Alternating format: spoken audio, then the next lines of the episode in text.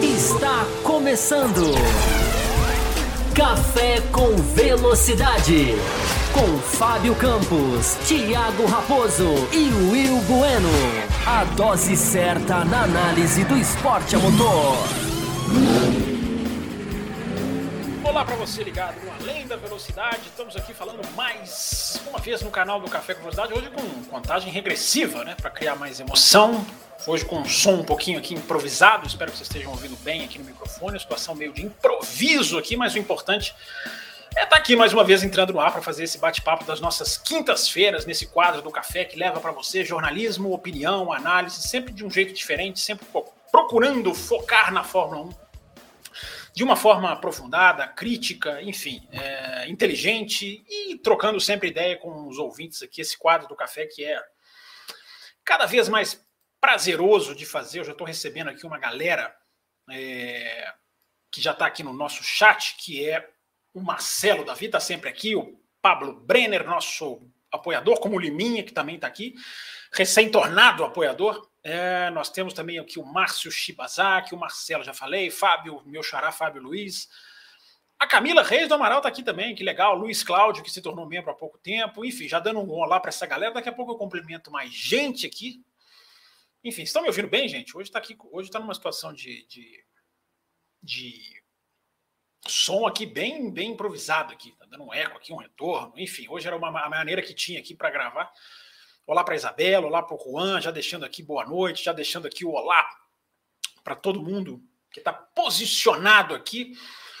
É, deixa eu fazer aqui, inclusive, a nossa chamadinha clássica e tradicional para você participar do café, para você uh, mandar a sua pergunta. Tem muita pergunta na hashtag Além da Velocidade, viu? Hashtag Além da Velocidade lá no Twitter, olha, foi dessa semana, a galera mandou pergunta mesmo. Deixa eu ver, ver? Deixa eu contar quantas eu tenho até, até o momento aqui. Peraí, peraí, peraí.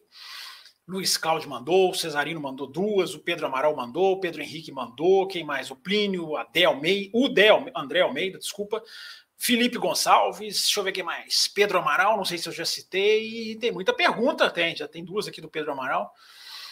E a gente vai falar, falar de automobilismo, a gente vai falar muito de Grande Prêmio da Itália, dessas todas essas polêmicas pós-prova sobre regras que a gente teve. É... Hoje a meta é de cinco novos apoiadores. Nossa, se eu fizesse essa meta, já pensou, hein, Pablo? Que beleza seria, né? Você quer mais apoiadores porque você quer mais bagunça lá no grupo, né? Mas a meta de hoje, já para jogar, aproveitando aqui a mensagem do Pablo, a meta é de 12 superchats para estender um programa. Essa live tem previsão de uma hora de duração, né, com intervalos pequeninos de alguns segundos para que a gente beba alguma coisa, porque está calor.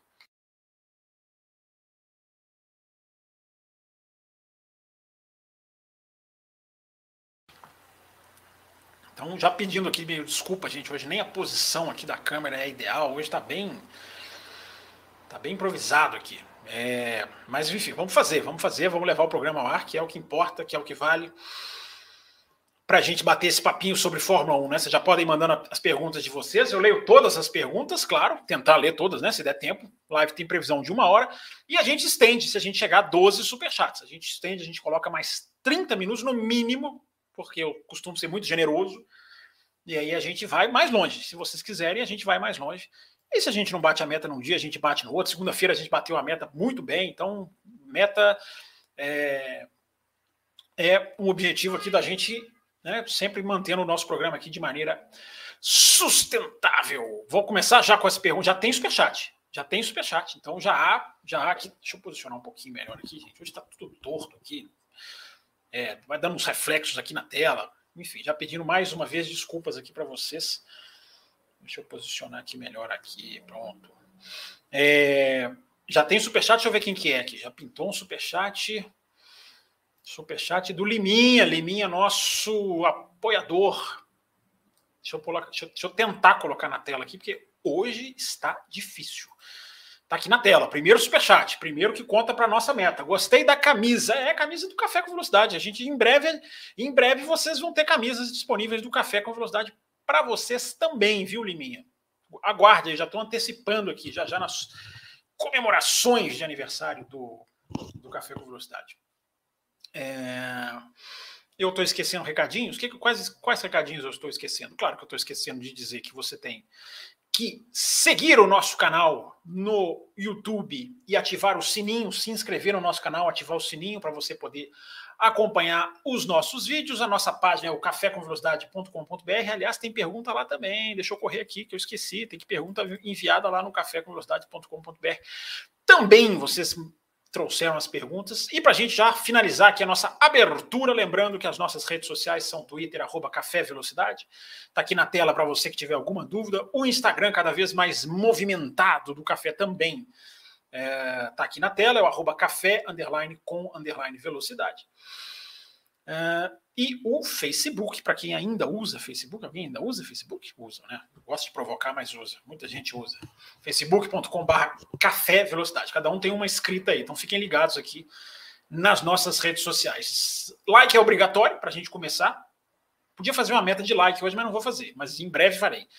Dê o seu like para você fortalecer o canal no YouTube, para você ajudar o canal a ficar mais forte, para você ajudar o canal a ficar mais visível e, enfim, ter mais ouvintes como vocês. Tenho certeza que muitos de vocês chegaram aqui pelo YouTube, navegando pelo YouTube, oferecido, vendo o vídeo oferecido no YouTube. Então, para você passar adiante, você deixa o, deixa o like, faça aqui como a Isabela Corrêa. Aqui, ó. Vamos dar like, pessoal. É, e o José Etienne usa Facebook. Aqui, ó. Ele, eu uso, só pode ser Facebook, né? Porque Twitter todo mundo usa, Instagram todo mundo usa, né? Vamos lá, gente. Vamos começar com as perguntas para a gente já emendar. Tem reflexões para a gente fazer aqui, para a gente mergulhar mais no assunto de relargadas, não relargadas, bandeira amarela, safety car para terminar a prova. Enfim, a gente vai entrar bem nesse assunto. Tem umas perguntas legais. Deixa eu só aqui, que eu esqueci de abrir as perguntas que chegaram na página, no cafécomvelocidade.com.br. Deixa eu ver até aqui quem, quem foi que mandou. O Tchelle Folgado mandou. Deixa eu ver quem mais aqui. Tem gente que mandou mensagens mandando telefone. Aliás, deixa eu dar as boas-vindas né, para novos apoiadores. É, a gente teve novos apoiadores nesse, nessa semana. É, o Guildo Augusto, Luiz Cláudio, o Cássio Zepointer, se eu estou falando certo. Todos esses se juntaram, se tornaram membros do café aqui no WhatsApp, se tornaram apoiadores aqui pela, pela, pelo próprio YouTube. Você tem duas opções para você se tornar apoiador. Mas daqui a pouquinho eu falo. Vamos começar, vamos começar o programa lendo aqui já as primeiras mensagens. Vou tentar ler na ordem cronológica. Quem mandou primeiro aqui a mensagem no Além da Velocidade, que é a hashtag lá no Twitter que você manda para você participar. O Pedro Amaral mandou tem três dias, inclusive. É... Olá, Fábio. Boa noite, Fábio. Os mecânicos, ele faz uma pergunta legal aqui. Os mecânicos que realizam as trocas de pneus no pit stop são especializados nisso? Uh estão ali só para isso ou possuem outros papéis dentro da equipe e treinam para participar do pit stop? Como funciona? Um grande abraço de BH. Pedro Amaral está aqui na mesma cidade. BH. Grande abraço para você, Pedro. É uma boa pergunta para a gente já começar. Lembrar que a pauta do programa é feita por vocês, gente. Vocês perguntam o que vocês quiserem lá na nossa hashtag. Pedro, sim, são mecânicos da equipe que também fazem pit stop, também trabalham no pit stop. Não, não são funcionários que estão ali só para isso, eles fazem isso também. São mecânicos, são caras que trabalham no carro e eles também treinam pit stop. Então eles têm múltiplas funções, digamos assim, cada mecânico tem, né? Não só para fazer pit stop. Praticamente são poucos os que fazem uma coisa só no carro, né? Deixa eu me ajeitar aqui que eu tô torto muito torto. Hoje eu vou ficar torto aqui, gente, porque tá andando, tá tudo, tá tudo se mexendo aqui. A câmera tá andando sozinha. É... Então é isso, Pedro. São mecânicos, são os mecânicos que trocam, que, que, mexem no carro, que consertam o carro e que quando o carro vai parar, eles vão lá e fazem o pit stop. Obrigado pela sua pergunta aqui, o Pedro aqui de BH. Deixa eu ver quem mais aqui tentando ler na ordem cronológica. Quem mandou depois? Não, peraí, eu desci aqui, eu tenho que subir, subir, subir. Felipe Gonçalves mandou uma mensagem aqui. Ó. Você acredita que a Mercedes, se não abandonar o Side Zero, ano que vem também estaria nessa falta de performance? Ou acha que poderiam entender o carro e tentar proceder? É, olha, o Felipe, obrigado pela sua pergunta. É, são duas coisas diferentes, Felipe. Uma coisa é o conceito do, do site pod zero, né? Zero pod, como eles chamam em inglês. Isso é uma coisa, não quer dizer que este é o problema do carro. É claro que se esse fosse o problema do carro, né, gente, os caras já tinham sacado, os caras já tinham tirado, os caras já tinham mudado. A Williams fez uma coisa muito parecida, tirou né, um sidepod que também era mínimo e colocou um carro já com aquela parte toda lateral. Né, hoje estou sem um Rubinho aqui, meu, meu assistente, meu carrinho aqui para explicar. Mas, enfim, é... o que você tem razão, a sua pergunta, é, é, eu acho que tem uma coisa muito interessante, Felipe, é a questão do projeto, abandonar projeto ou entender e tentar continuar. É, é claro que os caras já estão muito focados em 2023. É claro que eles estão muito focados em 2023, mas não existe o abandonou 2022. Você vai casando, você, vai, você pode até focar em um mais do que o outro. Mas você precisa, principalmente se você for a Mercedes, você precisa do, do entender o carro de 2022 para você mexer assertivamente, para você mudar assertivamente o carro de 2023. Então a questão, Felipe, não é o sidepod o problema. Ele pode fazer parte do problema. Mas, evidentemente, se fosse só isso, a Mercedes já tinha feito lá, já tinha colocado, já tinha feito um teste, já tinha feito um carro com um, um carro com outro. Não é só esse o problema. Esse aí é, é, é, é isso é uma coisa que a gente tem que entender, porque visualmente, para nós, é claro que a gente repara mais no que a gente está vendo. Mas a questão é mais técnica, é mais da suspensão, a questão do assoalho, né, o casamento do assoalho com a parte traseira do carro. Essas coisas que precisam ser compreendidas, Felipe. O site pode, fazer. Site pode, pode. Site pode, pode. Pode fazer parte de uma delas. É, pode fazer parte dessa engrenagem, mas não é simplesmente só ele. É, então, resumindo, Felipe, o carro do ano que vem pode vir com ou sem. É, se eles entenderem que eles acharam o problema, eles podem repetir ou não, eles podem trocar como um conjunto de coisas. Entendeste? Vamos lá, Dé Almeida, o André Almeida, ele manda aqui, além da velocidade na hashtag. Campos, pode falar mais sobre esses pneus aros 18 esse ano? São melhores ou piores do que os 13? Os aro 13, né, que eram até o ano passado. Alcançaram o objetivo de, de ter um melhor tempo, tempo de funcionamento pleno? Essa pergunta é muito interessante, André, porque, primeiro, cara, é muito difícil a gente cravar que o pneu deu certo, o pneu é melhor, o pneu é pior. O que a gente analisa, assim como o side pod é uma coisa que a gente vê, a gente analisa o desgaste, né? A gente pode analisar com mais clareza o desgaste. Agora, o, o, a sutileza da borracha é muito difícil a gente analisar de, de fora. Um momentinho para, aquela, para aquele momento de refresco.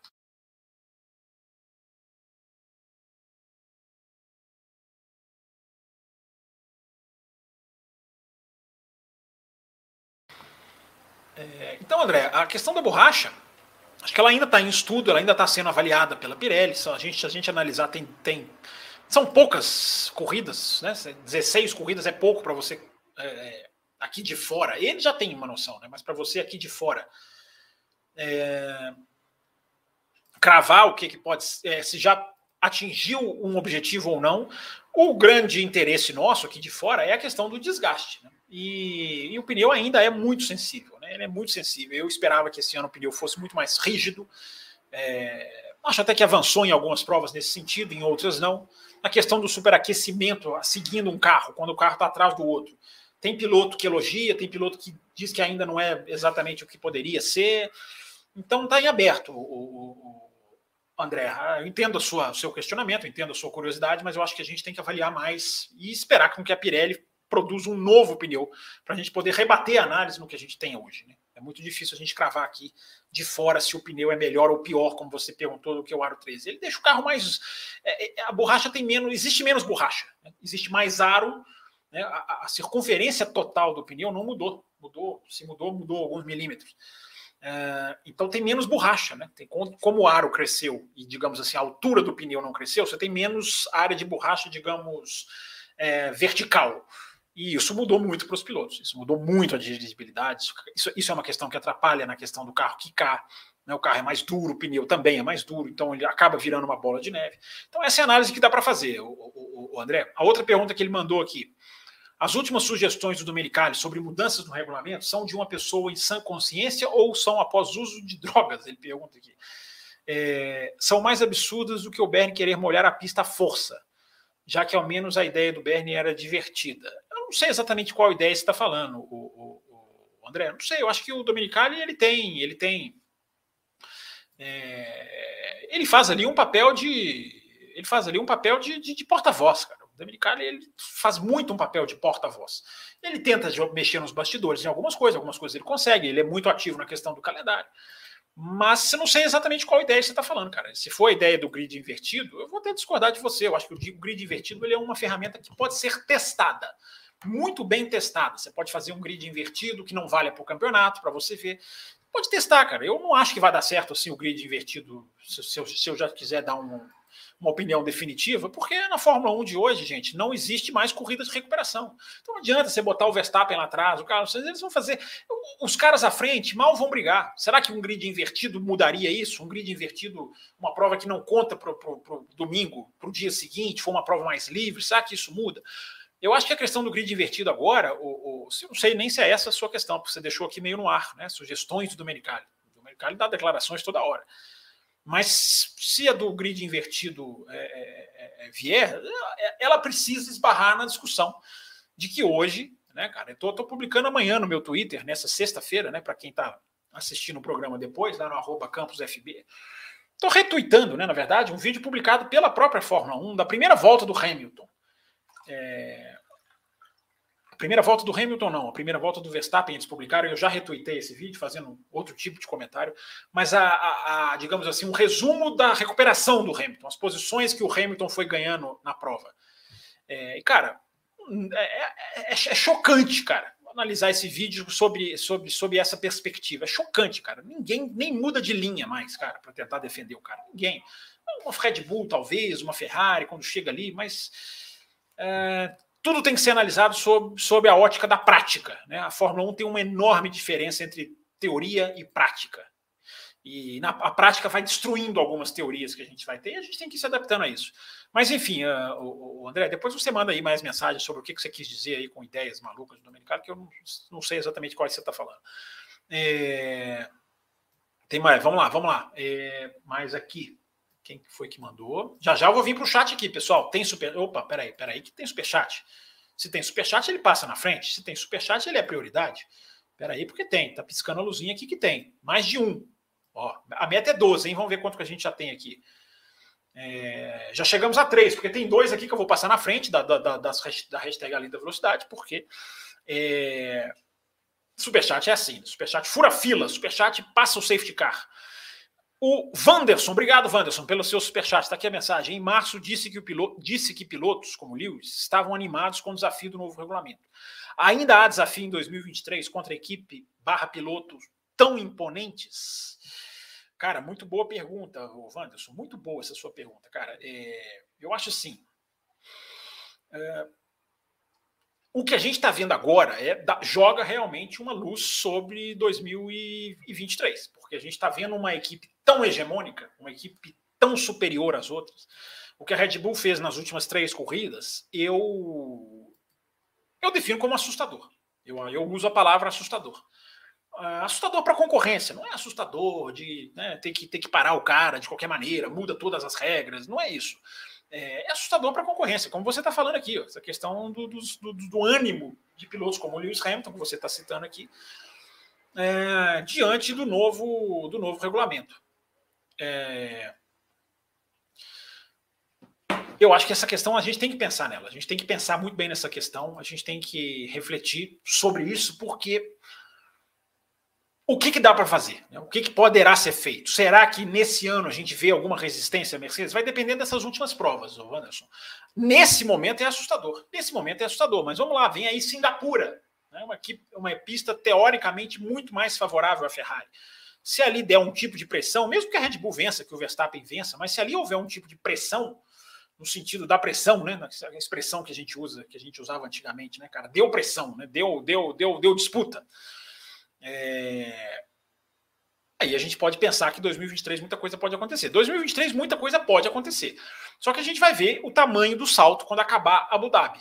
Qual o tamanho do salto que essas equipes precisam? O salto da Mercedes, já que você está citando o Lewis Hamilton, o saldo da Mercedes é muito grande, cara. É o salto que ela precisa dar. Saldo não, salto. Salto da Mercedes é muito grande. O salto que ela precisa dar. A situação técnica da Mercedes é bem complicada, porque ela está muito atrás. Ah, teve provas ali que ela se deu bem, que ela conseguiu fazer ali uma, uma, uma um trabalho mais, digamos assim, mais ameaçador para as outras equipes. Mas isso aqui é muito, é muito, é muito, vai ficar muito em aberto mesmo. Essa sua pergunta é difícil de responder. Agora, é, motivação do piloto, cara, animação, para usar a palavra que você usou, é, pode ser muito vir de outra coisa. Ah, não tá ganhando, cara, mas a equipe tá evoluindo, tá construindo uma equipe, o cara tá se divertindo ali no roda com roda. O Lewis Hamilton deu até uma declaração que, enfim, que é, é, discutível também. Ele deu uma declaração depois de Monza, falando: ah, é muito mais divertido ficar aqui recuperando posição do que ganhar, do que ganhar passeando. É uma, uma, uma alfinetada no Verstappen? Pode ser. Pode ter um fundo de verdade? Sim, acho que tem um fundo de verdade. Então, o animado, o, o Wanderson, é muito, é muito subjetivo, é muito relativo para a gente poder cravar aqui. Mas obrigado pela sua pergunta. Vamos passar para o outro superchat. Superchat tem prioridade. Superchat tem prioridade. Outro superchat é do nosso apoiador Pablo Brenner.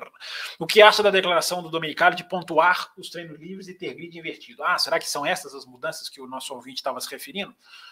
É a Liberty se mexendo pelo espetáculo? É... Olha, Pablo, eu acho o seguinte: eu acho que pontuar os, os treinos livres ou deixar os treinos livres de alguma maneira menos livres mais competitivos, eu acho absolutamente válida essa ideia. Eu acho que essa ideia é positiva. Né? Não simplesmente colocar um ponto ali, mas mexer, mexer nos treinos livres. Eu já falei aqui várias vezes, né? Colocar jovens pilotos nos treinos livres, porque já pensou, pega algumas pistas, caras, e faz, faz uma sexta-feira só de jovens pilotos. Nem põe os titulares para andar. Já pensou como que isso pode ser interessante? Né? E o grid invertido, eu acabei já respondendo aqui meio sem querer, né? O grid invertido é uma ideia que, no conceito, ela pode até ser agradável. Eu já vi campeonatos que fizeram grid invertido e a corrida foi excelente. Mas nessa Fórmula 1 de hoje, eu repito, estou postando um vídeo, estou repostando um vídeo que está no canal oficial da Fórmula 1.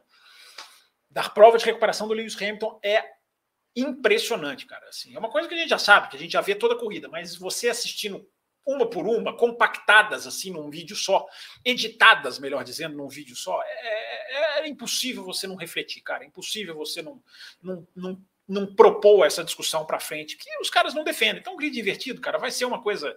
Entendeu? Vai ter briga. Os caras vão sofrer para escalar o pelotão. Hoje não sofre, cara. Ferrari é muito mais acima, Red Bull é acima de todas. Né, o Verstappen, ninguém defende contra o Verstappen mais. Coloquei isso lá no Twitter também segunda-feira. Ninguém nem defende contra o Verstappen mais, nem o Russell defendeu contra o Verstappen na Itália. Nem o Russell, cara, né? É, é, essa Fórmula 1, né, cara? Essa Fórmula 1 que eu já falei aqui, é, já falei em outros lugares, já falei no Twitter. Está na hora da gente refletir, está na hora da gente mergulhar, gente que eu digo imprensa, fãs, redes sociais, enfim. Está na hora da gente questionar né, essa Fórmula 1 em que você não defender posição é melhor para você conseguir um resultado do que você defender posição. Antigamente não, o cara vinha de trás, a melhor maneira de você conseguir o resultado era bloquear o cara.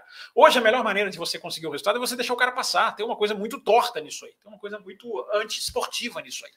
Né? É mentalidade, aquilo que eu falo aqui da Fórmula 1 desde né, muitos anos atrás. É, é, a mentalidade que domina. E como que você vai mudar isso? Né? Tem a parte técnica que influencia, tem a parte do pneu. O ouvinte acabou de perguntar sobre o pneu. É a Liberty se mexendo pelo espetáculo, sim, concordo com você, Pablo. É a Liberty se mexendo pelo espetáculo, sim. É... Melhor coisa que a Liberty faria pelo espetáculo é colocar mais equipes, né, cara? Mas a gente já, já falou tanto nisso, a gente já esbarrou muito nessa questão. É... Vamos lá, vamos continuar aqui. Tem superchat da nossa Larissa Nobre, é o nosso quarto superchat, gente. Um terço da meta a gente chegou, hein? Será que a gente vai bater hoje? Vou lendo aqui os superchats à medida que eles vão chegando. O que explica aqueles pneus indestrutíveis do Verstappen em Monza. Quase todos parando e o Max abrindo a 23 volta de macio e o Charles nem acompanhou. Ótima pergunta, Larissa. É, eu acho que eu esbarrei até um pouquinho aqui nesse assunto na segunda-feira. A Red Bull ela tem uma superioridade tão grande, ela tem uma velocidade de reta tão superior às outras, porque ela tem um pacote mais eficiente, que a Red Bull colocou mais asa no carro saíram aí, depois do Café com Velocidade, da edição de segunda-feira, saíram várias reportagens na imprensa inglesa, acho que algumas aqui nos sites brasileiros também, é, sobre essa questão né, do acerto técnico, do caminho técnico que a Red Bull escolheu. E a Red Bull fez uma coisa, também coloquei isso no Twitter, a Red Bull fez uma coisa que, na, na teoria, é um crime, né, que é você colocar é, mais asa em Monza. Monza é a pista em que todo mundo tira a asa, né? O nome do jogo em Monza é tirar a asa, para você ganhar velocidade reta. Mas como a Red Bull podia fazer isso, ela podia colocar mais velocidade reta, ela colocou a asa no carro. Quando você coloca a asa no carro, você preserva o pneu nas curvas. Então, esse, é, esse é o segredo. O, o, o que explica exatamente isso, Larissa. Um carro que correu com muita asa, pela superioridade que tinha. Não perdeu tanto em reta e ganhou muito na questão da, de poupar pneu muito. Tanto que a questão do, da diferença dos stints, né, a diferença do ritmo, tem um momento que o Leclerc volta com um pneu médio, é o médio, é, ele volta da parada e mesmo o Verstappen com pneu usado, o Verstappen continua no mesmo ritmo que ele. É, e ele com pneu novinho. Então, é, é, a preservação de pneus que veio por causa da, da asa. Gente, quatro superchats, meta de 12. Vou continuar lendo aqui as perguntas da hashtag Além da Velocidade. Faltam um pouquinhos. E aí eu venho para cá, né? Como eu gosto de dizer, venho aqui para o chat para ler todas as perguntas de vocês lá de cima até embaixo. Até o tempo do programa acabar. Então, como a gente já está chegando quase na metade do nosso tempo regulamentar, eu sugiro vocês aí mandarem superchats para nós. Mas vamos lá. É, quem mais mandou aqui na hashtag? Quem mais mandou aqui na hashtag? É... Plínio Rodrigues. Fábio, boa noite. Como, como finda o contrato da Alfa Romeo? Após a equipe, após a equipe já passar, após esse contrato, né? Ele diz, a equipe já passará a se chamar Audi? Se sim, que motor usará até 2026 quando passará a usar os seus próprios? Boa pergunta, Plínio Rodrigues. Muito boa pergunta, cara. É, vai ser uma coisa em, em passos, né? Vai ser uma coisa paulatina, como diria o outro. É, vai ser uma coisa por etapas. É, é, as informações são de que ela vai comprar, a Audi vai comprando as ações da equipe aos poucos. Primeiro vai comprar 25%, ou já vai comprar de cara 50%, depois 25% e outros 25% para fechar. Vai ser mais ou menos nesse esquema. Até 2026 ela vai usar motor Ferrari. Então a gente tem uma grande chance, embora essas coisas né, dependam de contratos e nomes oficiais de motores, há uma grande chance da gente ter uma, uma equipe ou chamando-se Sauber, porque a Alfa Romeo fica até o final do ano que vem. Então, até 2023 é Alfa Romeo motor Ferrari. É, depois, 24 e 25, que é, é justamente o período ali de, de o buraco né, entre a, a transição, entre as novas regras, ou a equipe volta a se chamar Sauber, ou a equipe passa a se chamar Audi correndo com motores Ferrari. É igual a gente teve a Sauber BMW Ferrari por um tempo. Lembra disso? Você se lembra disso?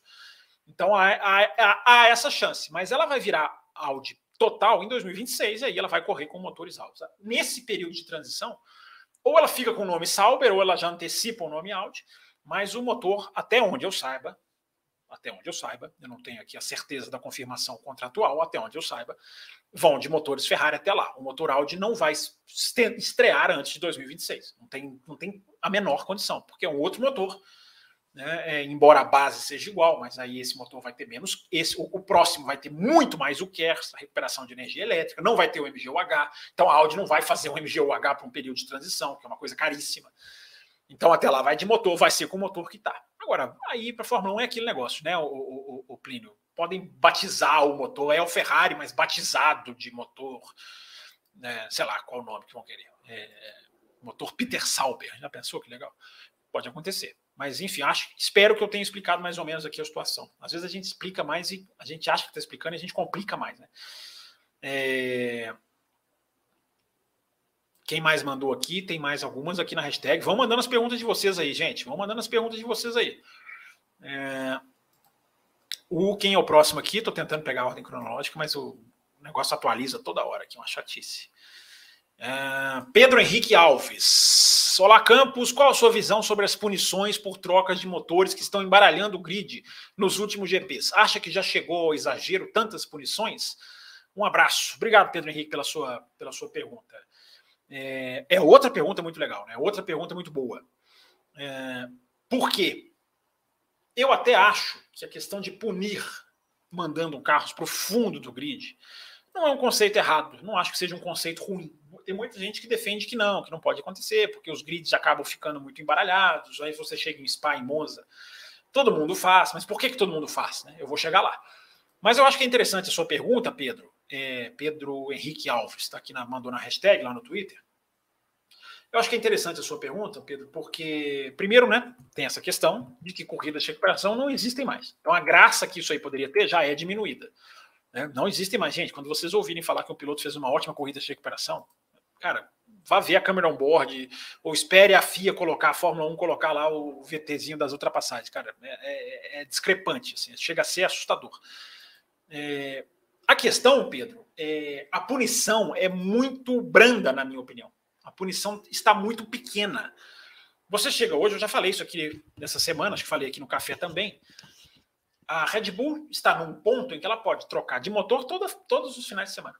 Pode chegar em Singapura, eu vou trocar. Vou perder 5. Até porque a regra é errada, né, cara? Esse negócio de você perder 10 posições na sua primeira troca de motor e nas outras você perder só 5, você incentiva depois da primeira troca os caras a trocar mais. Tinha que ser pior, cara. Você perdeu 10 na primeira, na segunda você perde 15, na outra você perde 20, e aí, aí você não incentiva os caras a trocarem mais a, a segunda vez. Mas essa regra, eu acho que ela, nesse ponto, ela é mal colocada. Repito, não me oponho a, a, a mandar um cara para o fundo do grid. Mas Contudo, no entanto, todavia, doravante, é, a punição é muito curta hoje. Porque não existe mais dificuldade de se escalar o pelotão. Não tem dificuldade mais. Ah, você vai chegar ali em quinto, sexto. O prejuízo é muito menor. Você não tem mais o perigo de você largar lá atrás e não pontuar. Não existe esse perigo para Red Bull, não existe esse perigo para Ferrari, não existe esse perigo para Mercedes, não existe esse perigo se bobear nem para McLaren ou Alpine, talvez, talvez possa acontecer, enfim. É, elas, são, elas estão num nível bem inferior. E a questão, Pedro, é que as equipes, baseado nisso, e baseado numa punição que é muito pequena, as equipes passaram a fazer trocas táticas. Então, não está se trocando o motor porque o motor não aguenta. Dizem que o motor só três é pouco, é uma discussão que pode, pode haver, aumenta para quatro, aumenta para cinco. O Christian Horner fala uma coisa que tem até sentido. Ele fala, cara, a gente constrói cinco motores no mínimo, e esses cinco motores, ele até fala, fazem o World Tour, né? fazem o Tour Mundial. Os cinco motores estão lá. Então, se você liberar para cinco, você não vai aumentar tanto o gasto. É, são discussões que podem haver. Agora, eu acho que você deveria ter uma punição, fazer uma punição muito forte, muito mais forte. Ela vai, ela vai gerar polêmica? Pode gerar polêmica.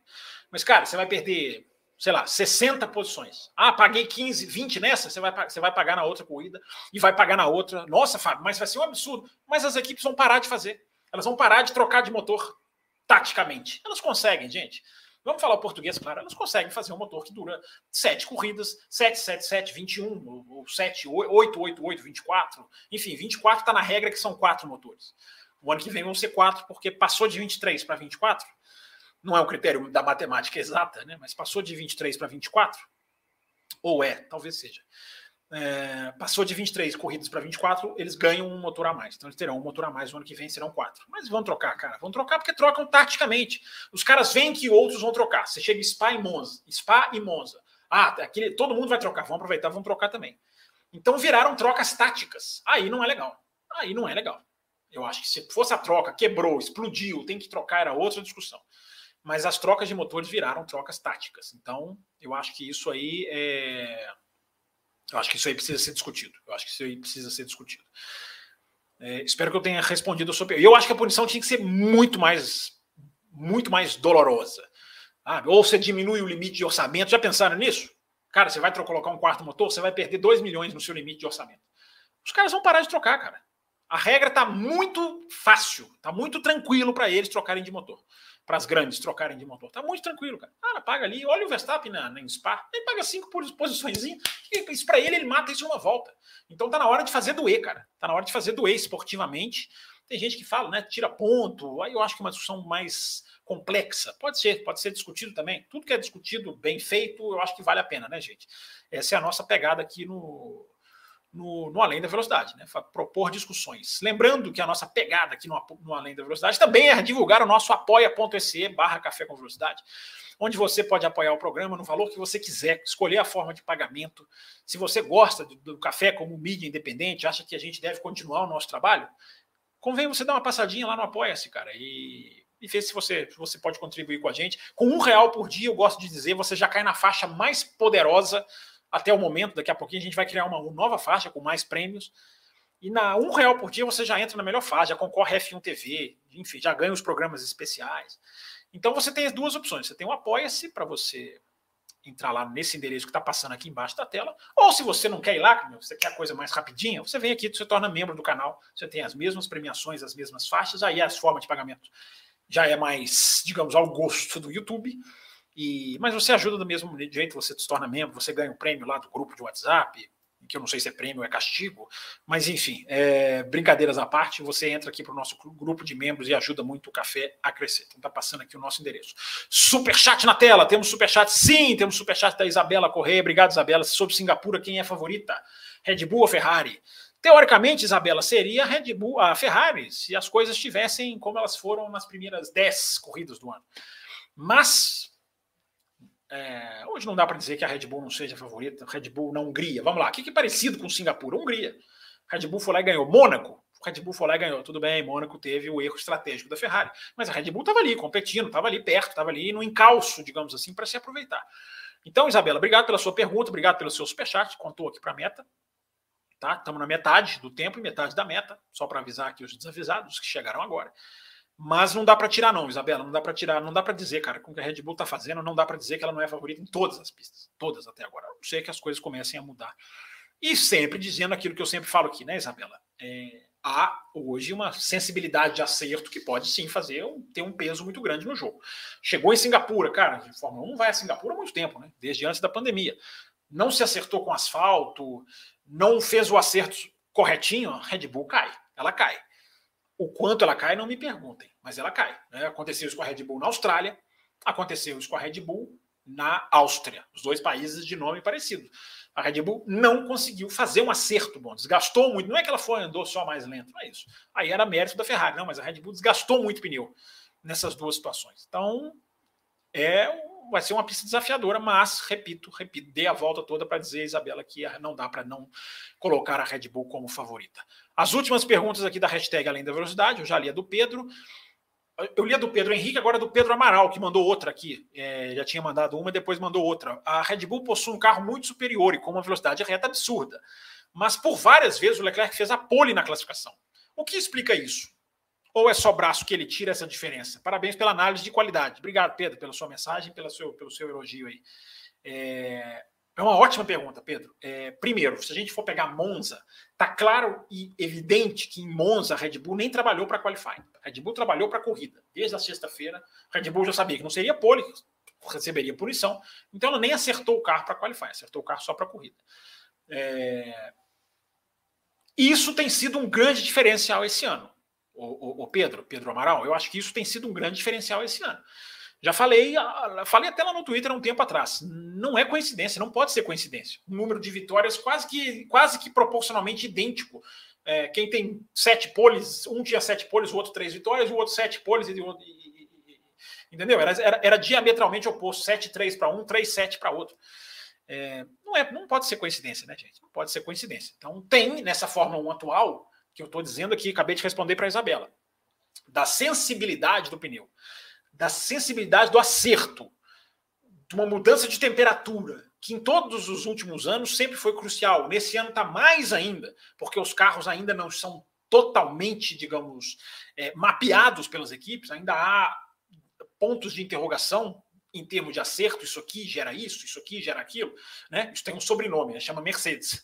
O sobrenome disso é Mercedes, né? Será que eu faço isso vai dar esse efeito? Será que eu faço isso não dará esse efeito? Meu túnel de vento está certinho com o que está dando na pista, o meu CFD. Então, como tem isso, o, o, o, o Pedro, isso agrava muito essa questão de acertar para classificação e acertar para corrida. Agrava demais, cara, pesa demais. Então tem isso, tem uma velocidade inerente do, do Leclerc, uma qualidade dele, algumas poles que ele fez como Barcelona, poles assim, né, muito bem disputadas. A gente teve Zandvoort, que o Verstappen fez a pole, e aí a comparação do volta da, da, das duas câmeras on-board, uma hora o Verstappen estava na frente, outra hora o Leclerc, aí o Leclerc cometeu um errinho, o Verstappen foi lá e foi melhor do que ele. Eu, eu até disse, né? Zandvoort foi a classificação decidida no braço. No braço. Quem puder rever, ou quem. Está lá no canal da Fórmula 1 no YouTube, inclusive. É, é, é, é, muito legal você ver a classificação de Zandvoort, como foi bacana. Então, cada uma tem um contexto, Pedro. Mas eu acho que basicamente vai um pouco na linha do que você falou mesmo. É o Leclerc melhor em classificação e a Red Bull muito melhor no trato com os pneus. E aí você sacrifica a classificação. Né? Você você aquecendo o pneu mais rápido, você consegue uma melhor volta, mas a vida dele acaba, a vida útil dele morre mais rápido. Entende? É essa é a equação, que não é toda corrida simétrica dessa maneira. Não é exatamente essa simetria. O cara foi bem na classificação, ele vai derrubar na corrida. Não é. Mas a maioria das corridas foi. É, isso depende muito, gente, de temperatura, do tanto que a pista vai emborrachar, se choveu ou não. A gente tem falado muito isso aqui no café, muito nas edições segunda-feira pós-corrida. A gente tem batido nessa tecla, estudado isso durante o final de semana de Fórmula 1, justamente para poder trazer aqui esse tipo de informação. Obrigado pela sua pergunta, Pedro. A sua segunda, né? Foi a sua segunda. Agora as duas aqui do Cesarino. Tá sempre aqui também na hashtag. Por que a Fórmula 1 tem tanto horror por bandeira vermelha? A F1 não teria gasto mais de 15 minutos de bandeira vermelha e com certeza teria feito um grande papel perto do papelão que foram as oito votos sobre safety car. É, o, o Cesarino, eu acho até que gastaria mais. Hoje o carro de Fórmula 1, quando ele para para a bandeira vermelha, ele precisa de no mínimo, no mínimo, 15 minutos de processo de retorno à pista, por temperatura. Então ficaria mais de 15 minutos. Mas eu acho que isso aí é de menos, cara. Esporte tem que ter isso aí. Esporte não pode ficar engessado por tamanho de transmissão, de televisão, de público que não quer esperar. Cara, eu concordo plenamente com o que você disse. Seria muito melhor, muito melhor a gente ter uma bandeira vermelha, a gente ter um final com duas voltas eletrizantes, um final estilo Baku, né, gente? Não vou nem falar de Abu Dhabi, porque tem continuam aquelas pessoinhas que não entendem o que a gente fala de Abu Dhabi, cara. Então não vou nem chegar em Abu Dhabi, não. É, é só lembrar do Baku, ano passado, o Azerbaijão, né? A cidade de Baku. É, aquelas duas voltas foram sensacionais. Cara. Então, eu acho, Cesarino, que é, a questão não é a versão à bandeira vermelha. A questão da Fórmula 1 é a versão a um pensamento esportivo. Não é que os caras não gostam de bandeira vermelha, é que os caras não conseguem chegar num acordo esportivo. Porque tudo que a gente fala, Cesarino, você sabe muito bem, porque você é um dos nossos ouvintes mais antigos, se não for o mais, está entre eles. É... Há quanto tempo a gente fala, Cesarino, aqui no café, do sistema de governança da Fórmula 1? que dá às equipes poderes que elas não deveriam ter. Aí depois do café, foi depois do café de segunda ou foi, não me lembro, cara, não me lembro, mas já surgiu a informação, a entrevista do André Saido da McLaren, contando que a FIA tentou mudar a regra de bandeira de terminar a Fórmula 1 sob bandeira amarela depois de Abu Dhabi. A FIA tentou, a FIA se mexeu. A FIA foi lá atrás. Só que aí esbarra aonde? É aquilo que eu falo, gente, a gente dá a volta, a gente fala de Andretti, a gente fala de, de, de, de, de é, sprint race, a gente vai sempre dar a volta e cair no mesmo lugar. O poder dado às equipes de vetar regulamentos. Aquilo que é inadmissível um campeonato que dá a seus participantes o poder de decidirem o que é melhor para ele. Funcionaria na teoria, aquilo que eu falo, a teoria e a prática da Fórmula 1 são muito diferentes. Na teoria, se todo mundo pensa como conjunto, daria certo. Não é assim na Fórmula 1. Ah, cara, é assim na NBA, é assim na NFL. Parabéns para eles, é ótimo. Na Fórmula 1 não é assim. Na Fórmula 1 as equipes não pensam no bem geral da nação. As equipes pensam no orçamento que elas vão ter no, no, no, na, na, planilha de lucro que elas vão ter no semestre atual. Né? Então você não dá para essas pessoas é, o poder de decidir as coisas no seu campeonato. Você pode ouvir essas equipes, você pode dar a elas palpite em algumas regras, mas se a declaração que eu estou falando aqui, acabei não explicando, a declaração do André Seidel, que está amplamente divulgada aí, já coloquei no meu Twitter, acho que até mais de uma vez, nessa, só nessa semana, ah, nós, a FIA nos procurou para resolver a questão dos finais de prova e nós não chegamos no acordo, as equipes não chegaram a um acordo. Olha que legal. As equipes não chegaram a um acordo e votaram todas, segundo o André Seidel, unanimemente para se ter final em bandeira amarela. Para que isso não mude nada. Por isso que eu digo, gente, a culpa do que aconteceu em Monza, ela não é do diretor de prova. Ela é muito maior. Ela vai muito mais além disso. É, é ah, o diretor de prova ele faz parte do problema? Faz. Ele podia ter.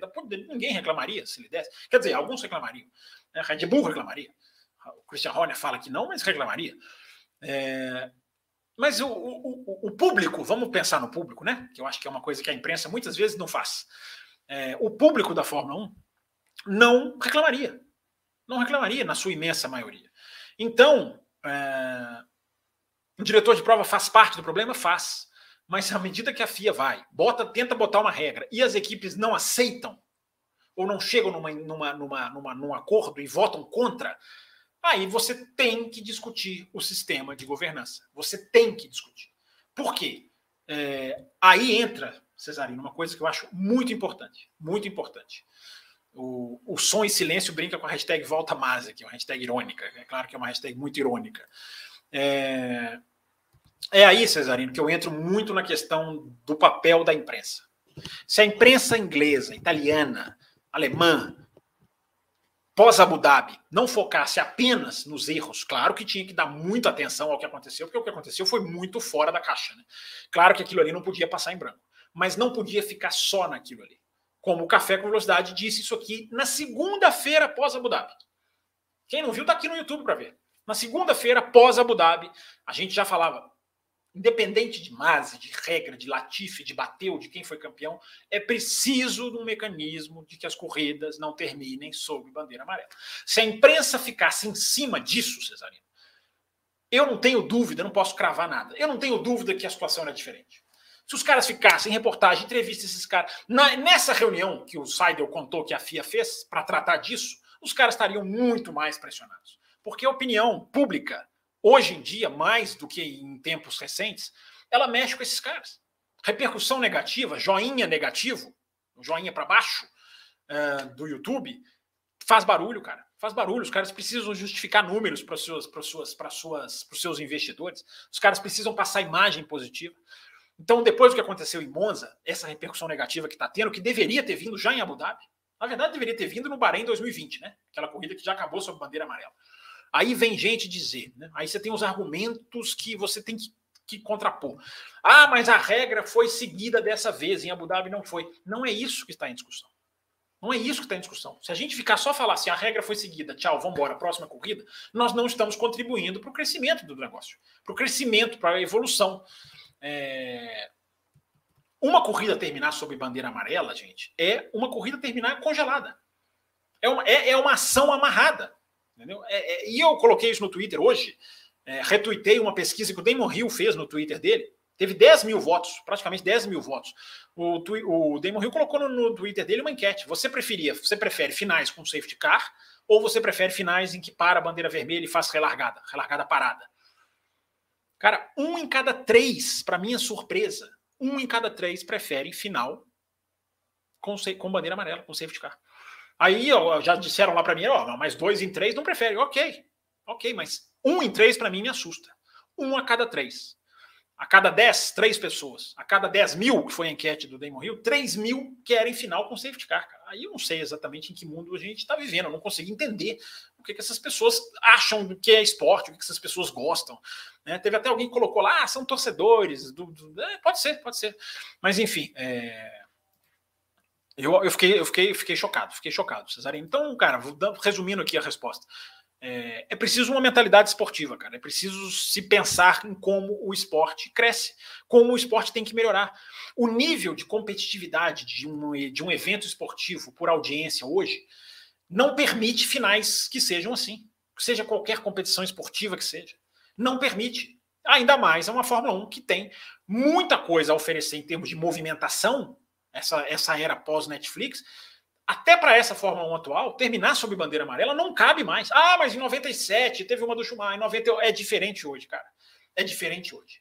Entendeu? 47 minutos de programa, nós já estamos caminhando para o nosso final. Não vou conseguir ler as mensagens todas do chat, tá, pessoal? Vou rapidinho aqui na, na hashtag. É... Uma outra do Cesarino aqui. O Russell está muito bem, falta de competitividade da Mercedes, ocupou o comparativo de seu, ofuscou o comparativo dos seus dois pilotos? Acho que não, Cesarino. Acho que tá, tá dando para tá dando para fazer uma boa análise do, dos dois pilotos, do Hamilton e do Russell. Os dois estão bem, né? O regulamento está escrito que a prova deve acabar com o safety car, como no caso de Monza? Não. Está tá escrito no regulamento que o safety car tem que cumprir todos os seus procedimentos. Essa foi a confusão em Monza. É... Mas todo mundo sabe, Cesarino, todo mundo sabe que não dá para terminar em bandeira amarela. Eu já citei aqui, gente. A NASCAR faz isso, a americano, o BTCC, que é inglês, faz isso, a Fórmula E, que é da FIA e da Liberty faz isso. Por que, a Fórmula 1 não faz? Porque está engessada nesse processo de governança que não é ela que decide por ela própria. Ela põe tudo para votação. Aí ela dança, ela trava. Os caras não estão nem aí para a qualidade do negócio. Eles estão aí para a qualidade do dinheiro deles. Entendeu? Então é isso aí, Cesarino. Vamos lá, gente. É... Eu vou estender um pouquinho a live, porque teve muita pergunta na hashtag, tá, gente? É, o Luiz Cláudio pergunta aqui: poderiam falar sobre essa distribuição de peso que a Red Bull fez e que melhorou a performance? É, Luiz Cláudio, eu até falei sobre isso essa semana, falei sobre isso lá no Loucos por Automobilismo. É, informações bem de gente, de, de, de, de, jornalistas, né, bem confiáveis. É, que dizem que o grande segredo da Red Bull é uma distribuição de peso diferente. Ela, ela fez uma, um remanejamento da distribuição de peso com algumas atualizações, deixando algumas peças mais leves. Claro, acho que isso aí todo mundo está fazendo. Hoje o carro está mais leve do que estava no começo do ano. Mas é isso aí, ô, ô Luiz. É, a gente vai atrás tentando pegar mais informação sobre isso, até para confirmar ou desmentir. Mas é uma informação que hoje circula no paddock que, olha, acho bem, bem, bem plausível, bem, bem confiável. A Comatura mandou aqui há pouco, agora há pouco, uma a questão do, do, de, dela pedir o programa extra dessa semana, tem que virar apoiadora como atora. Você virando apoiadora, você recebe o programa extra. Ela está perguntando do programa extra que a gente gravou aqui na segunda-feira pós-corrida, que foi muito legal, muito bacana. E os apoiadores das faixas Extra Forte e Cappuccino é, recebem, né? É, sempre lembrando, quem está nessa faixa, Cappuccino e Extra Forte, todo domingo, toda segunda, desculpa, toda segunda-feira, pós é, o GP de Fórmula 1, recebe programa extra, bloco extra, né? Existe o bloco aberto, sempre, toda segunda-feira para todo mundo, mas quem é uh, apoiador tem bloco extra. Então você vira apoiadora como ator e você recebe lá. Inclusive que nós respondemos a sua pergunta lá e foi muito bacana. Vamos lá, gente, vamos para o chat aqui correndo. Né? Estamos caminhando já aqui para o final do programa. É... Então, vou tentar responder aqui o máximo de perguntas que eu conseguir. Se pintar um superchat aqui, eu vou passar na frente, evidentemente. Né? Tenho aqui as nossas, as nossas, a nossa regrinha de prioridade. Mas vamos lá, vou tentar pegar aqui na ordem é, cronológica. Pessoal aqui, vamos dar o like. Lá em cima, né? O Jefferson Martins deixou uma pergunta no comecinho. Alguma notícia a respeito dessa especulação de que a Red Bull está cogitando Hertha para poder ganhar mais dinheiro com a liberação do Gasly para a Alpine? É, Jefferson, cara, entendo essa questão de ganhar mais dinheiro, não, cara. É, a questão ali é muito clara. A Red Bull fala, eu já nem acredito muito mais, não, cara. Fala que quer o Hertha para poder liberar o Gasly. Mas, enfim, é, é, é a condição de um ou de outro. Agora, ela está cogitando o Hertha para poder, para poder ganhar mais. Talvez você esteja dizendo, é, a Alpine possa estar colocando o Hertha para poder pressionar o Gasly, cara, não sei, não vou adivinhar aqui as intenções de bastidores, não, cara. Só acho que é como eu falei, é uma, um, uma da condição para liberar o piloto para outra de que o Hertha receba a superlicença. Não deve receber, a FIA não vai fazer essa aberração, esse erro crasso de dar a superlicença à toa. Agora, o, o, o, o Hertha pode entrar em campeonatos menores e tentar até o final do ano uma, uma a pontuação, casando isso com sextas-feiras, que dá um ponto por sextas-feiras. Enfim, o Hertha tem meios esportivos de conseguir. E aí, se ele conseguir, a história é outra. É, vamos lá, vamos continuar aqui. Bruno Carlotto também é membro do canal. Tá aqui o símbolozinho aqui atestando isso. Ó. Boa noite, Fábio. Superioridade do carro da Red Bull aumenta o mérito do Leclerc nas poles ou é por conta do acerto no carro? Acho que tem as duas coisas. A gente não pode tirar as poles do Leclerc, tem a pole de Barcelona, que foi maravilhosa, muito bonita. Agora, hum, em Monza foi muito por causa do acerto, a Red Bull com muita asa, visivelmente com asa eu acho que tem essas duas coisas, Bruno. A gente tem que saber pesar. Tem um mérito do Leclerc, é um cara rapidíssimo em classificação, sempre foi, mesmo quando a Ferrari não era esse carro que é. Mas a Red Bull tem se dado muito melhor em corrida. Então a gente não pode é, excluir, melhor dizendo, essa possibilidade. É... O Bruno Carlotto pergunta aqui os principais motivos do ganho de performance da Red Bull, né? Já respondi aqui indiretamente, essa questão da distribuição de peso é o que se fala. E pequenas atualizações, enfim, um carro que tá, tá, tá, tá, se diferenciando nessa conta. O meu xará aqui, Fábio Luiz, queria expressar a minha opinião sobre pilotos pagantes. Por que não cria uma lei de superlicença para quem está na Fórmula 1? Uh, é, tipo assim, se não mostrar resultado, vai perdendo ponto. Uh, Fábio, difícil, cara. Difícil você colocar isso na Fórmula 1, mas você vai colocar um piloto da Williams que não tem condição. Como é que você vai medir resultado? O que, que é resultado? Você vai definir um piloto da Williams com o mesmo rigor que você define o da Red Bull? Não dá, não dá. Essa, não, entendo o espírito da sua regra aqui, da sua, da sua sugestão dos pilotos pagantes. Você tem que fazer com que as equipes fiquem ricas, cara. É o que a Fórmula 1 está fazendo. Está dando dinheiro para as equipes, as equipes estão recebendo muito mais hoje, elas têm limite de orçamento, redistribuiu a questão da premiação, que é vital, fundamental. E aí as equipes vão naturalmente com dinheiro repelindo os pilotos pagantes. A Haas fez isso, O pagante foi proibido de correr, que era uma zepinha, ela foi lá e buscou um piloto que não cobrou nada, que é o Magnussen. Você pode discordar ou não do Magnussen, gostar ou não do Magnussen, mas a, a, questão da escolha da raça foi puramente esportiva. A Williams está para fazer isso. A Williams está perto de, de, liberar o Latifi, que é dinheiro de investidor, filho de investidor, e colocar lá o De Vries, que também vai trazer uma grana, mas, enfim, muito mais performance pesando aí. Então é assim que você faz, o, o Fábio Luiz. Se você começar, não tem resultado, você tira. Como é que você vai comparar resultado de uma Fórmula 1 com buracos de performance tão grandes? Né? Tem a, a Fórmula 1 eu ia falar Fórmula 1 A, B e C, não. Tem a Fórmula 1 R de Red Bull, aí tem outra Fórmula 1 que é Ferrari Mercedes, aí depois você tem outra que é a Alpine McLaren, você tem buracos enormes, cara. Os buracos entre as equipes estão, estão gigantescos e isso é uma, uma pena, né? Que o novo regulamento não tenha, não tenha coberto isso. Camila Reis do Amaral faz uma ótima pergunta. Uh, Singapura é uma pista boa para Mercedes? É, tem duas coisas, eu vou falar e você decide, Camila. Singapura não tem retas, que é bom para Mercedes. Singapura tem curvas, aquecer o pneu é, é mais, muito mais fácil de Singapura. É um lugar muito quente, o que é bom para Mercedes. Agora, Singapura é uma pista de rua. O carro quica em Singapura. Singapura, o carro quica. Então, Camila, você decide. Porque o que, que eu estou querendo dizer? À medida que você tem atributos técnicos que favorecem a Mercedes, a Mercedes vai voltar a uma situação parecida com o Mônaco, com o Azerbaijão, pista de rua, pista que trepida, onde isso acabou matando ela nessas pistas. Então, fica ao seu gosto aí, Camila, dizer se é uma pista boa ou não para ela. É... Vamos lá, continuando aqui. O Shibazaki mandou aqui uma pergunta. Vou falando aqui, pessoal, dizendo aqui do atraso. Eu vou compensar, vou compensar. Vocês não entendem que a cada minuto de atraso vocês ganham dois de live no final. Vocês não perceberam isso, né? Vocês são como o Will e o Raposo, não percebem nada. É... João Pedro está aqui. A Comatora virou membro? Virou membro, Comatora? Não vi, não. Não vi, não. Virou membro pelo YouTube? Opa, tá dizendo aqui o Marcelo Davi, hein? Grande. Virou, pergunta aqui a Larissa. Campanha para a Comatora virar membro foi grande essa semana, hein? Teve hashtag no Twitter. É, pessoal querendo chamar a Comatora para o nosso grupo de apoiadores. Tomara que tenha virado apoiador, seja muito bem-vinda. É... O Leonardo Lira, Fábio, você acha que não temos como saber o real ritmo do Verstappen, como o Hamilton disse? Acha que ele precisa andar ainda mais forte e está poupando porque não precisa? É uma boa pergunta, Leonardo. Eu acho que tem muito disso aí, sim. Tem várias situações em que a gente não viu o cara soltar tudo, não. Se o cara soltar tudo, pode ser ainda pior. Difícil a gente medir isso, né, Leonardo? Você tem que pegar ali os volta por volta de prova, ver o quanto o cara mantém, o quanto cai no momento de pós-troca de pneu. Tem que dar uma estudada aí para a gente poder cravar isso para ter uma informação mais precisa tecnicamente para responder isso. Mas eu acho que sim, acho que tem um fundo de verdade aí, cara. O real potencial do cara, se o cara soltar tudo, pode ser ainda pior. Tem momentos na Itália que ele ficou ali numa boa, né? não, precisou, não precisou se esforçar. É... Vamos lá, gente. Deixa eu ver se tem aqui algum. Deixa eu ver se tem aqui algum superchat. Só para ver aqui, porque piscou uma luzinha depois sumiu aqui. Só para ter certeza de que eu não estou. Não, não tem não. É, vamos lá, vamos continuar aqui então. Agora eu perdi onde eu estava, achei. O João Pedro Melo, obrigado pela pergunta. João Campos, tinha ouvido falar de um plano para tornar a AlphaTauri menos dependente da Red Bull, porém ainda não vejo isso acontecendo. O que acha? Ah, isso foi uma coisa que se especulou, João Pedro, numa, numa questão de se a Porsche pegasse a Red Bull, a AlphaTauri poderia ficar mais independente, né? Até uma questão da Honda, se a Honda poderia se voltar para a AlphaTauri, mas isso aí, cara, esfriou, não estou vendo mais sobre isso, a AlphaTauri continua.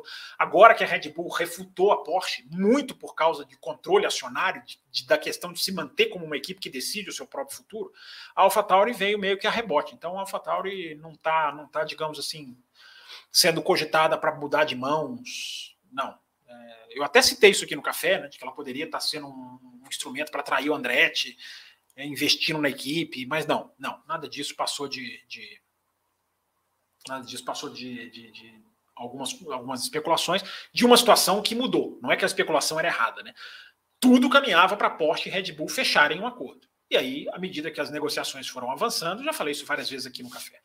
Né? A Red Bull foi percebendo que o que ela queria era diferente do que a Porsche queria. A Porsche queria um controle acionário, a Red Bull não quis perder o Christian Horner e o Adrian Newey e o próprio uh, Helmut Marko uh, foram até o, o, o, teriam ido até o Dietrich Mateschitz e falado, cara, não vamos entregar, cara. Nossa, a, o nosso grande, nossa grande é, conquista é a nossa, é o nosso poder de decisão, de decidir rápido né? E, e, enfim, nossa independência, poder decidir o nosso futuro. E, e aí a coisa foi desandando. É, pausa para aquele momento, para a garganta.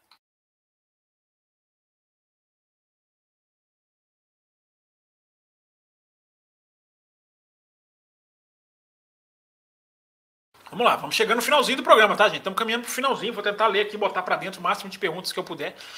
É... Bruno Black está aqui, bora Fábio Campos, bora, estamos aqui já, estamos aqui no Bora Bora. É, boa noite, diz aqui o Joel Evangelista. Ah, a Comatora pergunta aqui. A Comatora virou membro mesmo, tem, um, tem uma marquinha do lado do nome delas. Ah, agora está comprovado, Comatora. Seja bem-vinda. É, então, por isso que você estava perguntando como que você pede o programa, né? É, você vai ser colocada lá no nosso grupo, se você tiver na faixa do, do, dos programas digamos, extras, e aí você vai ser, você vai entrar no grupo que lá você vai receber, lá vai estar o link para você. E se não, não, não acontecer nada disso, incomode o Raposo. Mas a Comatora que virou membro pergunta aqui, ó, Zac Brown, seja muito bem-vinda, viu, Comatora? Muito legal você estar tá aí no nosso grupo. É, Zac Brown conseguiu fazer Alpine de palhaço? É, eu acho que um pouquinho sim, né? Acho que a Alpine deixou a, a bola quicando para ser palhaça. Né? Não foi o Zac Brown que fez uma, uma, uma, uma, uma, manobra no sentido de vou trapacear esses caras. Ou vou de... não, o cara não tinha contrato, o Piastri não tinha contrato, os caras foram lá e pegaram. Esse é o grande erro da Alpine. Né? Os caras não pegaram, deixaram, não, deixaram, não fizeram que um piloto que eles trabalharam o tempo inteiro, né, da infância, da, da, da, infância não, porque o, o, Piastri se tornou piloto da Alpine só depois de ganhar a Fórmula Eurocup. Mas depois da, do patrocínio não deram, que passaram a apoiar a carreira do Piastri, não deram um contrato de Fórmula 1 para ele. Teve alguém perguntando aqui da loja do Bootkin GP, deixa eu anunciar para vocês aqui, é a loja do Bootkin GP, para você que quer camisa, alguém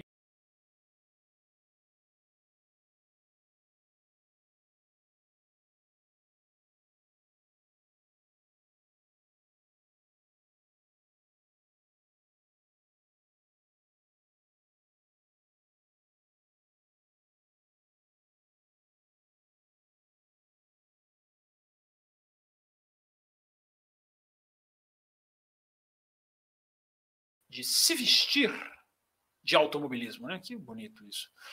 Tá aí, ó, propaganda, né? Tem que perguntar pro Raposo aqui se caiu na conta. O Will.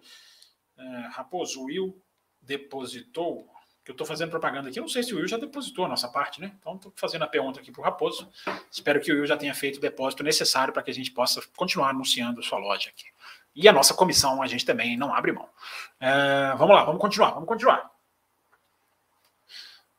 Ah, pergunta da comatora. Gente, uma hora de live, caminhando aqui para o finalzinho. Mas vou tentar botar aqui rapidinho para dentro aqui mais algumas perguntas. O Luiz Fernando, que é apoiador do canal aqui, ó. Revendo o GP de Monza, tive a sensação que os pneus macios perderam performance conforme a pista emborrachou.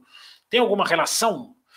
A relação, na verdade, é diferente, ao contrário, né? A teoria é ao contrário, né, Luiz Fernando? A, a teoria é que a, a os pneus melhoram, os pneus vermelhos melhoram, eles se desgastam menos. O pneu vermelho, o que, que ele é? Ele é o que mais se desgasta.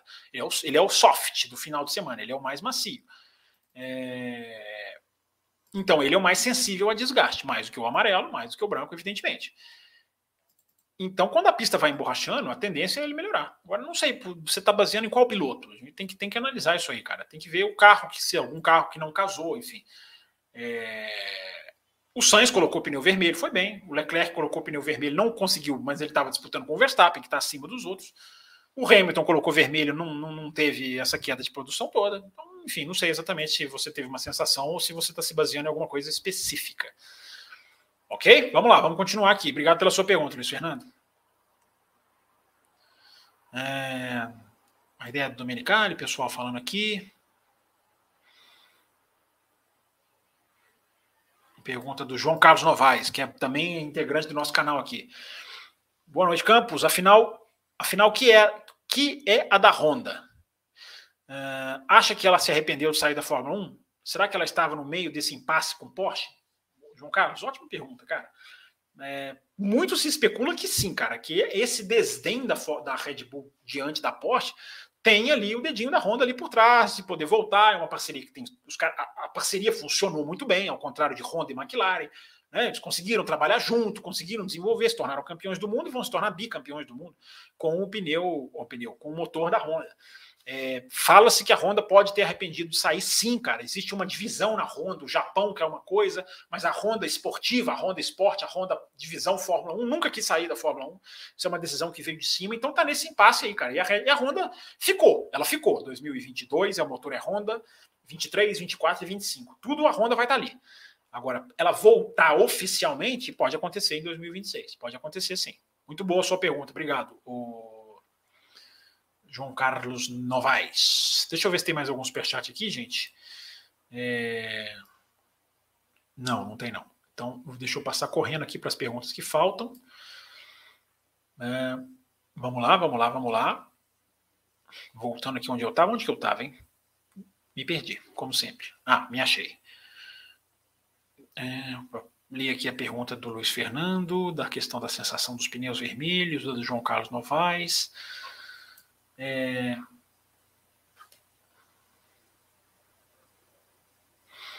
O Cla Cla Clairton Rompato. Mercedes-Benz passou cinco anos fazendo 1.2 na maioria das corridas. Viu-se bem menos indignação. Deve ser a desmoralização de ver uma empresa de refrigerantes dominando. Ah, Clairton, não sei se eu estou vendo indignação, não. Acho que é questionamento, sim, eu faço, vários fazem. Eu acho que isso aí, como eu disse no Twitter lá, cara, não é uma coisa boa para o esporte. Não era na época da Mercedes também. Eu falava isso aqui no café muitas vezes. Não sei quem você está se referindo na questão de indignação, mas eu também não vejo indignação, cara. É... Vamos continuar aqui. Hamilton falar que é divertido passar como ele passou, lamentável. Ele não disse que é divertido passar como ele passou, o, o, o som em silêncio. Ele disse que é divertido é, é, ficar no meio, ganhar posições no meio do pelotão. Eu concordo com você, eu não vejo muita diversão numa, na maneira como foi. Mas o que ele quis dizer não é, não é exatamente de Monza, ele quis dizer uma coisa mais assim, ó, vir de trás é, é, muito bom. E eu falei, né? Como eu falei no começo do programa, a declaração é questionável. Né? A declaração tem, pode ter várias coisas por trás aí, enfim, é, é questionável mesmo. É, vamos lá, vamos continuar. É, deixa eu ver aqui. Gente, deixa eu. Tá completamente torto aqui para mim, cara. Deixa eu refazer aqui uma, Deixa eu empurrar aqui o computador um pouquinho. Pronto. Pronto, melhor aqui, porque tá muito torto aqui para mim. Para vocês não mudou nada, né? Mas vamos lá. É, uma hora e cinco, gente. Caminhando pro final, hein? Like aí, galera. Diz aqui o João Novaes. Obrigado, João. Isso aí. É, F1 não é concurso de Miss, diz aqui o Som em Silêncio. Boa noite, diz aqui o Jorge Barbosa. Superchat da Isabela que eu já li. É... O Cleiton pergunta aqui: o carro do Pérez é o mesmo que do Max? Se for, se for o Pérez, tá full. É, é, tem uma diferença de assoalho, cara, que a própria Red Bull diz que é uma diferença muito pequena, mas enfim, é complicado, né? Muito complicado esse negócio de cada um tá correndo com um carro diferente. Né? Já coloquei lá no meu Twitter, agora daqui a pouco vai virar desculpa, né? Não temos dinheiro para colocar duas peças no mesmo, iguais no mesmo carro. Tudo, tudo. Repito, gente, a, a Fórmula 1 ela tem ótimas teorias que ela vai transformando em práticas, infelizmente, lamentáveis. É, tem, tem uma diferença, oficialmente tem uma diferença, sim, dito pela equipe, o Cleiton, mas quantificar essa diferença né, é, muito, é muito difícil. É,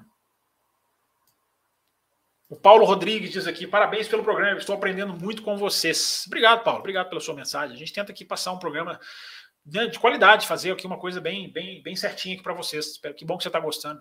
Seja, seja bem-vindo aí ao nosso programa. O Acácio da Costa, o grid invertido não causaria um corpo mole dos pilotos nos treinos? É, você tinha que mexer nos treinos também, né, Acácio? Em vez disso, poderiam fazer em cada corrida uma equipe obrigatoriamente largasse do fim da fila. O que acha? Ah, achei estranho, cara. Acho que não pegaria, não seria muito legal, não, Acácio uma equipe aleatória, como é que você ia definir isso? É, só uma equipe? Por quê? É, sei lá, um cara. Mas fica aí, está registrada a sua ideia. O De Almeida. Provas que lembro terminaram com safety car. Interlagos 2003, 2012, Austrália 2009, Japão 14, além das mais recentes. Obrigado, está aqui registrado, De Almeida. É, eu concordo plenamente, Paulo Rodrigues. Essa questão do grid invertido só funcionaria se os carros tivessem performance parecida. Concordo plenamente. Funcionaria muito melhor. É o que eu falei no comecinho do programa, né, cara? É, grid invertido com isso aí que a gente tá, cara, corre o risco de ser uma coisa vazia, né? Ultra DRS, ultra, sabe? Os narradores vão gritar, vão vibrar, olha ultrapassagem, que recuperação, o Verstappen saiu de último para vencer. Mas a forma como as coisas são feitas, para mim, tem que pesar. É, eu, como jornalista, acho que qualidade se sobrepõe à quantidade. E defendo sempre isso aqui. Concordo com você, obrigado. O Bruno Black, Fábio Campos, se as equipes vetarem soluções para que as corridas não terminem em bandeira amarela. As equipes vetaram soluções para que as corridas não terminem em bandeira amarela. Como uma categoria vai evoluir se os próprios competidores não querem evoluir, não querem esportividade? É o que eu falei lá no começo, né, Bruno? Obrigado pela sua mensagem. Os caras querem lucro. É, aí os caras não chegam, mas o problema não é os caras. O problema é quem deu poder para os caras fazerem isso. É o que eu costumo falar aqui no café, cara. Você dá a chave de casa, da sua casa, para convidados. Porque amanhã a Mercedes pode sair, amanhã a Red Bull pode sair, amanhã, sabe, a, Williams pode falir, é, embora a Williams, como equipe pura, né, muito mais a chance de sair é só essa mesmo se falir, ou se né, a Dorrington, que agora comprou, vender, enfim. É, então você não dá, cara, você não dá para essas pessoas, Bruno Black, o poder de, de, de, decidir. Não dá, não dá. Você não pode dar a Ferrari poder de veto, cara. Como é que você dá um competidor um poder de vetar uma regra geral, uma regra para o esporte? Isso é, isso, é, isso é a idiosincrasia mais idiota que eu já vi na minha vida. É uma idiota sincrasia. É... Gostaram dessa palavra que eu inventei? É isso, cara. É, é, mas é isso aí, Bruno. Brincando aqui, brincando, falando sério, não dá, cara, não dá. Aí o Andretti não entra porque as equipes não aprovam. Cara, é absolutamente. A, a Fórmula 1, gente, o automobilismo, né? A Fórmula 1 é o, o melhor esporte do mundo para muitas pessoas, é o esporte mais fascinante, é o mais perigoso. Tudo isso aí eu entendo, eu acho legal e é, concordo. Agora, a Fórmula 1 é um esporte pessimamente gerido, muito mal gerido, muito mal gerido por presidentes de FIA, por detentores de direitos comerciais. Né? Por mais que a, a Liberty tenha feito coisas boas, cara, não tratou disso. Podia ter tratado disso em 2020, quando renovou lá o Pacto da Concórdia. Enfim, gente, é um assunto longo e o programa não dá muito tempo de estender aqui, porque a gente já está chegando no finalzinho. É... De Vries Pergunta do Paulo Jesus aqui, ó. De Vries, Hertha, Gasly ou piloto de base? Fábio Campos, quem merece a vaga deixada na Alpine, na sua opinião? Alguma novidade sobre essa vaga? É, cara, a novidade sobre essa vaga é que o De Vries está muito forte, cara. O De Vries está muito forte. É, e, e, eu acho que ele merece. Eu acho que ele merece mais que, do que qualquer um desses aqui que você citou. É, não, não é ironia, diz o som em silêncio aqui quando ele falou volta Mazi. Mas, ele diz o Mazi tem o feeling do público, tá certo. Achei que fosse ironia. Volta Mazi também não, né, cara? Não precisa não, cara. Você pode pegar algumas coisas boas que ele fazia e tentar aplicar. Ou colocar na regra que bandeira, corrida não termina em bandeira amarela. Você não precisava que o Mazi tivesse feito o que fez. Mas eu sempre falo, gente, o Mazi não fez o que fez só da cabeça dele, cara. Tinha gente por trás ali. Por quê? Porque você precisa tentar fazer regras não escritas, porque você não consegue mudar as regras escritas, por causa desse engessamento que eu tô falando aqui desde que o programa começou. É o tema da live. É, então, enfim, tudo, tudo, por isso que eu falo, tudo que a gente discute, a gente vai acabar caindo no mesmo lugar. Ou muitas das coisas ruins que a gente discute, a gente vai acabar caindo no mesmo lugar. É, falta de dignidade dar menos pontos para Indy do que categoria de base. Fio Esteves. Isso aí, Fio, concordo plenamente com você. Acho que já está na hora de corrigir isso. É, você tem que colocar Indy como uma, uma categoria mais acessível. É, gente, então vamos chegando ao final aqui, tá? A gente está terminando a live aqui. Chegamos aqui a uma hora, que é o tempo regulamentar de live. Agradecendo a todo mundo que participou, todo mundo que mandou mandou sua mensagem, mandou seu chat, mandou, enfim, mandou pergunta na hashtag Além da Velocidade. Hoje eu dei uma bela atenção para a turma da hashtag Além da Velocidade. Li perguntas aqui até o horário regular do programa, 10 e, 10 e meia. Deixa eu ver se tem mais algum aqui. Como o programa começou um pouquinho mais atrasado, vou, vou, vou um pouquinho além das 22 e 30 pontuais aqui. Robson Caetano manda aqui um elogio. Robson, Robson Cássio, desculpa, estou pensando aqui no corredor. Robson Cássio, obrigado, cara. É, obrigado pela sua mensagem, falando aqui que é fã nosso. Obrigado, cara. Obrigado pelo apoio de vocês aí. Audiência, vocês estão aqui, tem mais de 100 pessoas aqui ouvindo, né? É, ligadas nesse momento, a audiência está dando uns milhares aí, estamos dando passo a passo, né? E, enfim, deixa eu ver aqui, como a live começou um pouquinho depois das nove e meia, deixa eu ver se tem chegou uma pergunta dentro aqui do tempo regulamentar. É... Não, já li aqui, 22h43. É, é isso aqui, gente, é isso mesmo. Já li as perguntas aqui. É, obrigado a todo mundo, valeu, todo mundo que ficou ligado aqui. Se inscreva no canal, deixa o seu. Ih, peraí, fechei tudo aqui. Deixa o seu like, se inscreva no canal, você que está vendo. É... A like, like de vocês ajuda muito. Se você quiser ser apoiador, está passando o endereço aqui na tela. Já expliquei toda a questão do apoio. Você será muito bem-vindo com qualquer quantia que você puder ajudar o café.